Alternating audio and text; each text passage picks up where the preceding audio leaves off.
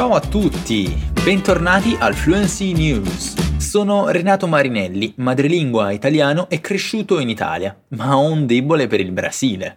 Il Fluency News è il podcast di notizie della Fluency Academy, una combinazione tra un telegiornale radio ed un allenamento di italiano, così che potrai prendere due piccioni con una sola fava. Se sei nuovo, benvenuto o benvenuta. Qui riceverai alcune delle news più importanti della settimana, con alcune spiegazioni in portoghese quando sarà necessario. Non ti dimenticare di visitare www.fluencytv.com per avere accesso alla trascrizione di questo episodio, a tutte le nostre fonti e, ovviamente, a più di mille lezioni gratuite in cinque lingue diverse. Ora cominciamo! Cominciamo l'episodio di oggi con un aggiornamento rapido. L'India continua a soffrire per la pandemia, mostrando record di contagi e morti. A rendere le cose più complesse è che il solo il 66% degli operatori sanitari indiani è stato completamente vaccinato.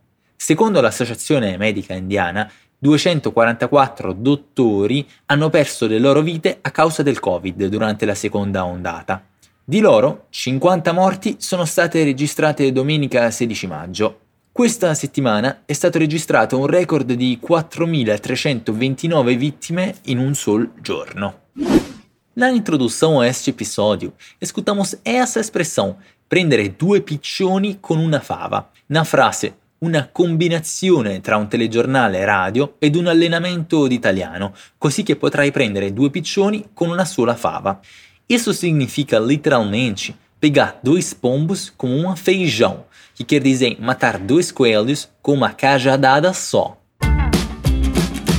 Ora diamo un'occhiata al conflitto israelo-palestinese. Circa 200 palestinesi, incluso 59 bambini, sono morti durante una settimana di attacchi a Gaza, ufficiali sanitari nel territorio hanno dichiarato.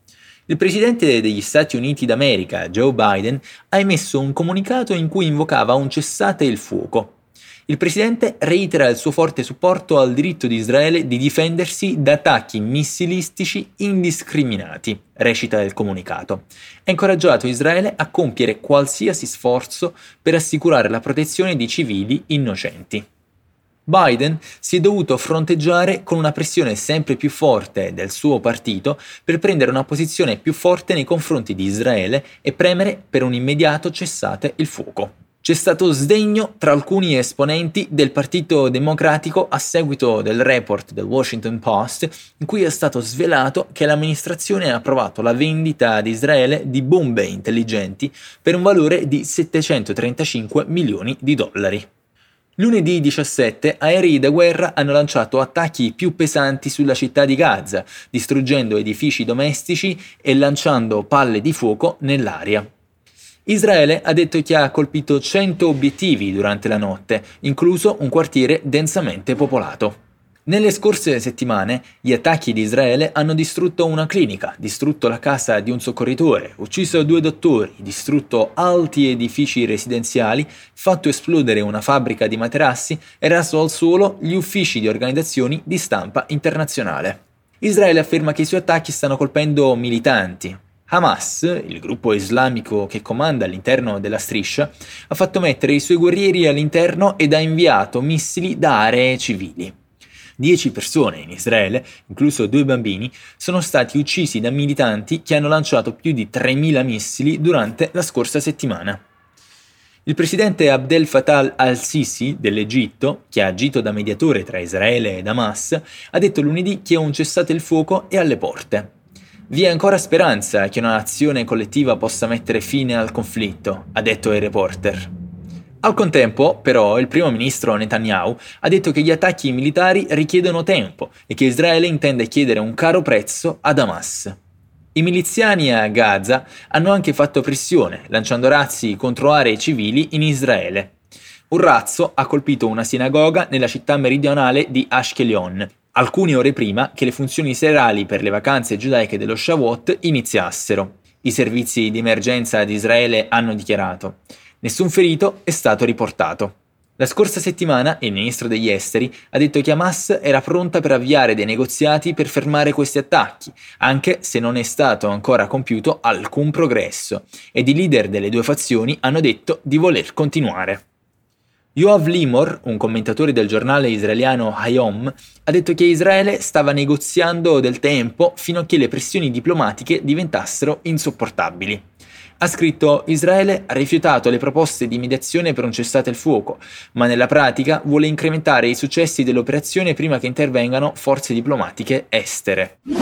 Nessa história, encontramos essa construção como verbo agire, agir, na frase que ha agito da mediatore tra Israele e Damas. Aqui é preciso fazer uma distinção entre o uso italiano e aquele português, pois, em italiano, se pode falar tanto agire da mediatore quanto agire come mediatore. Porém, em português, só dá para dizer agir como mediador. Passando ad altro, Melinda e Bill Gates, co-founder di Microsoft ed uno degli uomini più ricchi del mondo, hanno dato adito a voci concernenti il loro divorzio. In un comunicato rilasciato il 3 maggio, la coppia ha annunciato infatti la fine del loro matrimonio durato 27 anni. The Report hanno dichiarato che Melinda era preoccupata per il collegamento tra suo marito e l'accusato di pedofilia Jeffrey Epstein. Melinda aveva avvertito suo marito che non si sentiva a suo agio con Epstein dopo che si erano conosciuti nel 2013, lo stesso anno che il guru della Microsoft aveva volato sul jet privato di Epstein dal New Jersey a Palm Beach, secondo i record aeronautici. Gli esperti di divorzio dicono che c'è una pretesa nella richiesta di divorzio da parte di Melinda Gates, secondo cui vuole cambiare l'eredità dei suoi tre figli. Bill Gates ha detto più volte che vuole lasciare loro 10 milioni ciascuno, mentre la sua fortuna ammonta a più di 130 miliardi di dollari. Melinda ha detto nella sua causa di divorzio che un accordo di separazione era in stato di preparazione e delle fonti affermano che se i parametri dell'eredità della coppia non sono dettagliati nel patto, qualsiasi delle parti può cambiare l'ammontare ereditato dai figli. L'eredità non è normalmente regolata in questi accordi di separazione. Altre ragioni per il divorzio potrebbero includere che Bill Gates abbia cercato una donna dopo essersi sposato e che abbia avuto una storia con un'impiegata della Microsoft. Il New York Times ha anche dettagliato due situazioni in cui il miliardario tech ha goffamente chiesto di uscire a donne che avevano lavorato per lui alla Microsoft e dalla Bill e Melinda Gates Foundation. Si dice che Melinda ha contrattato avvocati esperti di divorzio nel 2019. Outra expressão interessante que encontramos aqui é sentir-se a próprio agio. Na frase Melinda aveva avvertito suo marito che non si sentiva a suo agio con Epstein. Essa expressão significa sentir-se à vontade, sentir-se confortável com alguém ou em alguma situação, pois ela é muito utilizada em italiano na forma mettiti a tuo agio, que quer dizer fique à vontade. Ora spostiamoci un po' più vicino a casa. Il Brasile, il più grande esportatore al mondo di caffè, zucchero e succo d'arancia, ha avuto una stagione di pioggia che ha portato davvero scarse precipitazioni. I suoli sono riarsi e i livelli dei fiumi sono bassi nel centro-sud della regione, un generatore di produzione agricola. La siccità è così severa che i contadini sono preoccupati che le scorte d'acqua che aiutano a mantenere il frumento vivo si esauriscano nei prossimi mesi, durante la stagione secca del paese. Maurizio Pinheiro, di 59 anni, ha cominciato ad irrigare le sue colture di caffè arabica a marzo, due mesi prima del normale, dopo che la sua piantagione di 53 ettari ha ricevuto meno della metà dell'acqua di cui aveva bisogno. Sta usando così tanta acqua per i suoi impianti che non ce n'è abbastanza per casa sua. Per mantenere le docce ed i rubinetti funzionanti ha dovuto cercare un altro pozzo. La mia cisterna di irrigazione si sta prosciugando adesso e questo succede normalmente ad agosto, ha detto Pinheiro, che vive a Padre Guglio, nella regione dell'Alta Mojana, nello stato di San Paolo.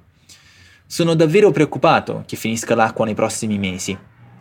Anche se una siccità è tipica in questa parte dell'anno in Brasile, quest'anno ci si aspetterà che durerà più a lungo, aggiungendo preoccupazioni. Le piogge regolari torneranno nella regione tra ottobre e novembre invece di settembre, ha detto Celso Oliveira, un meteorologo presso Somar Meteorologia. Circa un 30% delle coltivazioni di arance del Brasile ed un 15% dei campi di caffè sono irrigati. I livelli dei fiumi e dei laghi sono davvero preoccupanti, ha detto Regis Rico, il direttore di RR Consultoria Rural Bassato a Minas Gerais. Ne dite di terminare l'episodio di oggi con delle belle notizie? Le Samoa hanno eletto il loro primo ministro donna, Fiame Naomi Mataafa. La Corte Suprema dell'Isola del Pacifico ha validato la sua elezione lunedì 17 maggio, dopo che ha emanato la sua sentenza su un tentativo del capo di Stato Tuima Lea Lifano Valetoa Sualauvi II di rendere nullo il risultato dell'elezione. Fiame è stata politicamente attiva dalla metà degli anni Ottanta, servendo come la prima candidata donna alla carica di primo ministro. Succederà a Tuilaepa Sailele Mailiele Gaoi, il secondo primo ministro più longevo del mondo, che comanda il paese dal 1998. Era già un esempio per le donne samoane, ma ora ha abbattuto una nuova barriera di vetro, ha detto Karen Baker, un esperto degli affari del Pacifico della Australian National University. Bene, e con questa notizia terminiamo l'episodio di oggi. Speriamo che tu stia passando una bellissima giornata e prima che ce ne andiamo, lasciami ricordarti qualcosina. Infelizmente, todas as vagas da Fluency Academy estão lotadas. Se você quiser ter aula de inglês, espanhol, francês, italiano, alemão, japonês ou mandarim com a melhor tecnologia disponível no Brasil, não arrisque ficar de fora da próxima turma. Faça sua inscrição 100% gratuita na nossa lista de espera apertando o link na descrição desse episódio. Leva uns 15 segundinhos. Come saprai, c'è un nuovo episodio del Fluency News ogni settimana e ti aspetteremo. Un abbraccio e a presto!